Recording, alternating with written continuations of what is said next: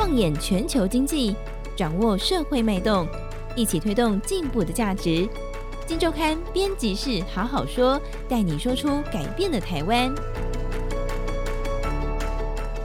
哎，各位听众朋友们，大家好，我是金周刊总编辑杨少华，欢迎收听这个礼拜的编辑室好好说。那么今天我们跟过往一样来介绍金周刊最新一期的封面故事，那这是金周刊第一千三百四十九期啊，我们的封面故事。读懂习帝国，习是习近平的习，习帝国啊，他真的看起来经过一个轰轰烈烈的第二十次全国代表大会之后，看起来是真的有点改朝换代的感觉啊。那我们来深度解析中共二十大。那特别的是说，我们在这期杂志中也盘点了习近平在报告说了一堆，但是。他的书面报告有更多的一堆，他没有说出来，我们也盘点了一些其中的内容。好，那今天跟我们一起来聊的是这个题目的我们的主作的负责人，那个老朋友伟轩，伟轩好，哎，少华哥好，各位听众朋友大家好。好，我们说他是习帝国，真的有点改朝换代的感觉。我相信各位听众朋友们，如果比较关心这件事情的话，最近最震撼的一个画面，大家可以在频道上这个都看到的，就是在二十大落幕的那一天，前领导人胡锦涛忽然被。请出场，而且是在所有的国际媒体都已经把摄影机架好的情况底下，忽然一个助理来到他的身后，把他的资料拿走。听说他有深度的近视啊，然后那个助理好像也是先把这个他的近视眼镜也拿走了之后，然后再半推半就的几经折腾，然后把他请出场啊，震撼了全世界这个画面，那确实有点改朝换代的感觉。啊，然后我们说入场的这些人选啊，也都被解读是跟班，呵 呵跟班一样的这个这样的一个人选。不过我们伟轩，我们先来从开幕来讲好了。习近平的报告，二十大的报告里面到底透露了什么？其实这个报告一讲出来没有多久，市场也是一些蛮惊恐的一些反应。他到底讲了些什么？来，伟轩，其实这一次中共二十大报告其实全文很长了，全文大概纸本完整版的话大概有差不多三点五万字。啊、那由习近平他在二十大开幕那一天宣读的版本大概。差不多一点九万字嘛，这样子。针对这次报告，其实如果我们去看这整份报告的话，其实会发现说，它其实不断的去重复几个字眼，是这样子。那其中一个我们留意到报告最核心的一个关键字哦，就是它其实不断的提提到所谓的中国式现代化啊。对，我们进一步了解说，这个现代化，因为现代化听起来是一个蛮抽象的一个词汇了。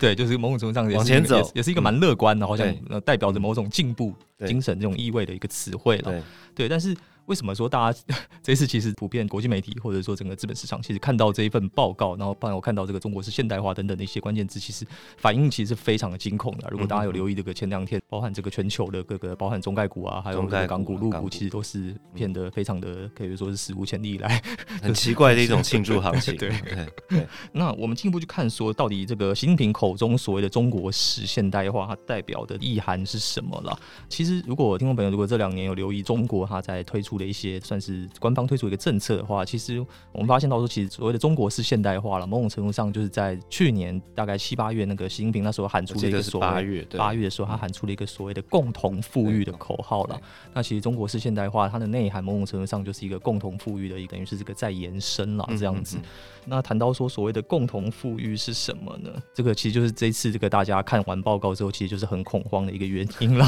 对，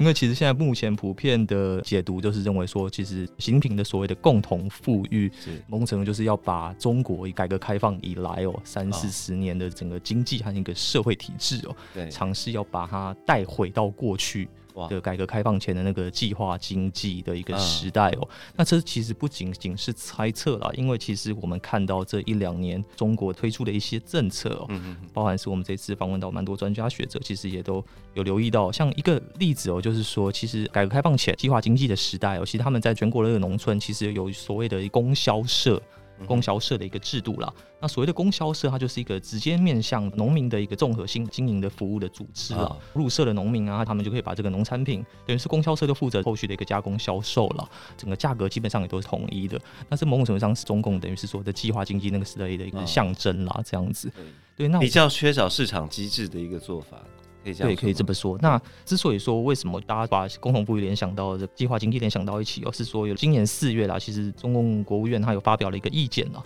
这个意见书叫“加快建设全国统一市场”哦，听起来好像也是蛮有进步精神的。对，但是其实如果进一步看它这个内涵了，计划发布之后了，然后没多久，湖北湖北日报它有发布了一个统计数据了，就是说，其实说截至去年底，湖影这个计划啦，其实全湖北省哦，基层的供销社总数已经来到了一千三百多个了，预期二五年还会进一步扩展，这个基层社员人数已经来到了大概四十五万人左右了，那是预计说大概二零二五年的时候会来到大概一百五十万人了，这样子、欸、听起来有点是当年那个人民公社的感觉，会不会是类似的东西？对，就是说现在，因为我们其实这次也有跟中国当地的呃一些朋友聊了，那。还是有提到说，他们当时听到这个计划的也都很惊讶了，因为就是以现在这个大概二三十岁中国的这个年轻人，他们其实基本上已经是改革开放后出生的嘛，对对，所以他们其实对改革开放前是其实是已经对他们而言是很久远了，可能只有在历史教科书上面念过的事情。那时候听到这个消息都很惊讶，说天哪，难道我们真的要回到那改革开放前的那个年代？嗯嗯嗯。那另外这次习近平提出的这个共同富裕，就有另一个另一个就是一样是。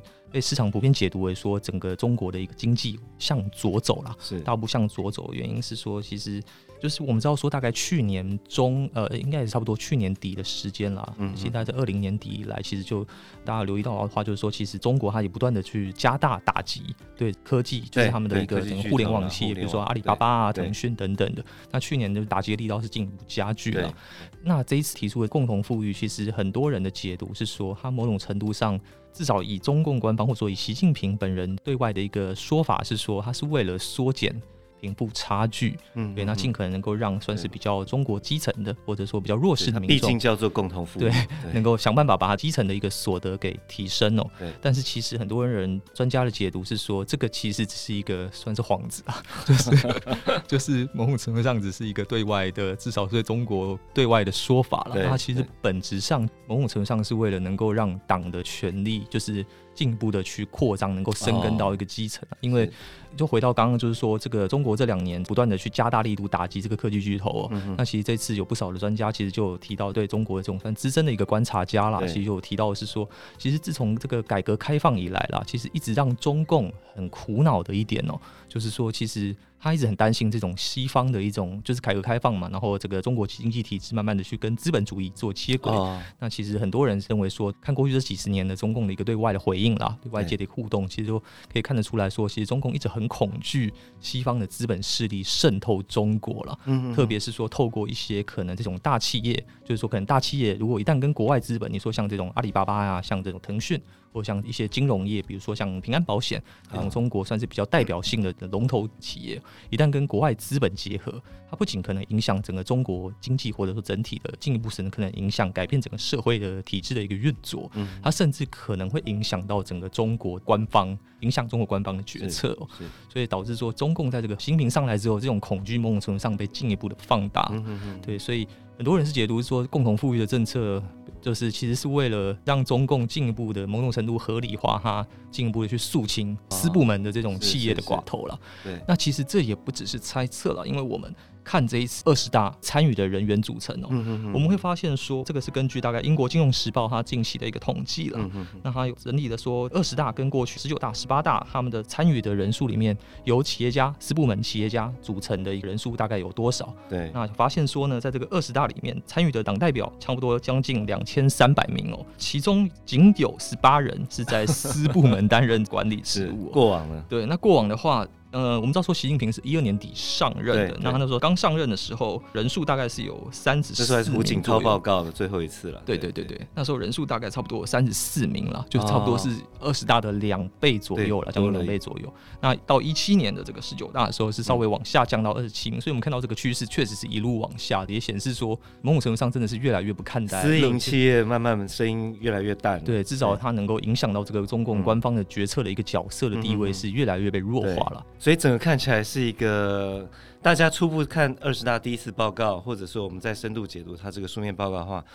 大家会第一个觉得说它是一个极度向左走的政策的方向嘛？我可以这样说嘛？没有错嘛？哈，嗯，对。那再来就是看谁能执行这个东西，所以这一次的人事是不是也值得分析一下？伟轩，对，这次这个让大家算是蛮意外的，也是因为其实，在事前其实就是有各家，包含外媒啊，其实都有猜测说，哎，那这一次。组成这个啊，这要先谈谈说说组成算是中共的一个最高的权力机关了。中央政局的这个常委会基本上是由七名常委组成，那当然其中也包含了习近平了。那这次在这个二十大当中，就大家就很关注说，哎，那剩下的。因为呃，中共过去有所谓的七上八下的一个规定了，就是说六十七岁的时候还可以留任，那六十八岁以上至少按照这个七上八下规定，他应该就要退下来。所以这次大家预期是说，应该常委至少会有一轮，至少有可能三到四名会有一个更替。那大家。前不久就是不断在猜测，可能新的这个常委名单会是谁哦？那这次其实很出乎意料的是说，其实我们那个伟轩，我们三个礼拜前也坐在这边聊中国的这个二十大，可能那时候我们就是我记得访了一个哈佛大学教授，被称为中国通的，然后是中国很多官员的国师。对，他那时候就跟我们讲说，这一次习近平的人事任用的偏向啊，可能就是忠诚大于。专业嘛，我记得很清楚这个东西。对，没错。但这一次看起来是忠诚碾压专业，可以这样讲。对 对，就是某种程度上，他这一次的人事的命，应该是说符合我们就是刚刚提到这个方向，但是强度比我们强，对，强的非常的多这样子。对，对，那为什么会说强很多？就是说，其实这一次人选出来之后啦，大家是普遍出乎意料的，是说，现在看起来说最有机会接任下任替代李克强现任的这个国务院总理哦，接替下任中国总理的是现任的上海市委书记李强。李强对。跟李克强差一个字，但是背景差蛮多。对，那李强的话，如果大家有关注新闻的话，最有印象的就是今年出的上海封城哦，某种程度上罪魁祸首就是他了。对，对他算是习近平的一个亲信了，那严格执行这个习近平的政策哦。那年初大概四到三四月那段时间执行封城政策，那整个引起了这个非常广泛的一个民怨了。那时候上海其实很多在当地的，不管是外商啊，或者是说在当地生活台商等等，其实都受到相当程度的影响。这样子，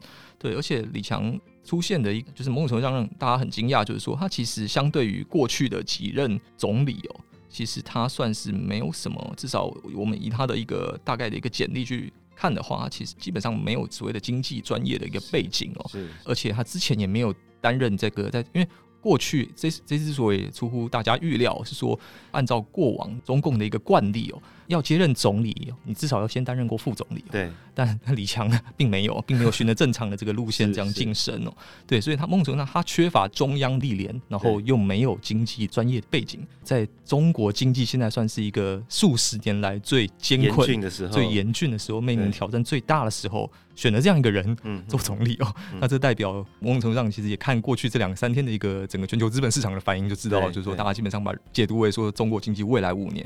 恐怕可能只会越来越差。是是是，也就是说我们整个来看的话，习近平宣示的方向是一个极度。往左走的一个方向，极度淡化市场经济的一个方向。那他的执行者，他已经把所有的内部的阻力都排除掉了，接下来会雷厉风行的执行啊。那我想这也是为什么大家这么担心中国未来经济，甚至中国未来资本市场发展的一个原因啊。那这次我们也采访了这个过往他是一个中国铁粉了哈，Morgan Stanley 前亚洲区的主席，那他也是。担任过 Morgan Stanley 的首席经济学家 Stephen Roach 先生，他在火线时刻接受我们的专访。他过往是中国铁粉，但他过去两年开始忏悔这件事情了。伟轩他怎么跟我们说接下来的中国的资本市场？他其实有提到一个某种程度是形容词啊，但这个形容词其实听起来蛮震撼的，或者说现在哦，中国的投资风险哦。可能要比过去的五十年的任何 时候都要高哦。是对，那就刚刚有提到说，Stephen Roach 他其实在过去常年对全球经济的定调，其实一直都是相对上比较偏向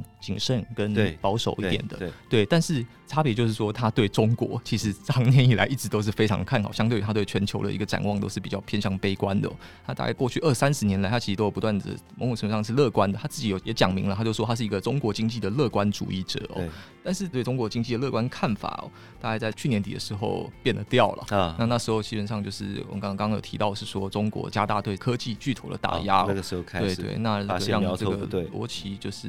他有开始的感到这个某种程度上的警示了，就是觉得哎，中国经济在习近平上任的之后，开始整个方向好像已经跟他想的不太一样了。对，所以那时候他有对外发表了一篇算是被外媒广为引述的忏悔文了。对。他就是说，就是中国的经济看起来已经不像他过去的，可能就是能够模式改变，对对，模式改变了。那是否中国能够持续的欣欣向荣的这种情况，他其实已经不敢打包票了。那在今年八月，他又进一步的发布了他的二点零的忏忏悔文的二点零版本，第二篇忏悔文。那他这篇忏悔文是更明白的承认哦，自己其实严重低估了习近平他影响的一个力道。他那时候在这篇文章里面提到，他说习近平对意识形态的关注，已经某种程度上揭示了毛泽东的一个遗产全面的一个复活。而不是邓小平的一个时代的延续哦。他在专访的时候也特别谈到，他说：“我们有充分的理由相信，随着习近平迎来他的一个总书记第三任的任期哦，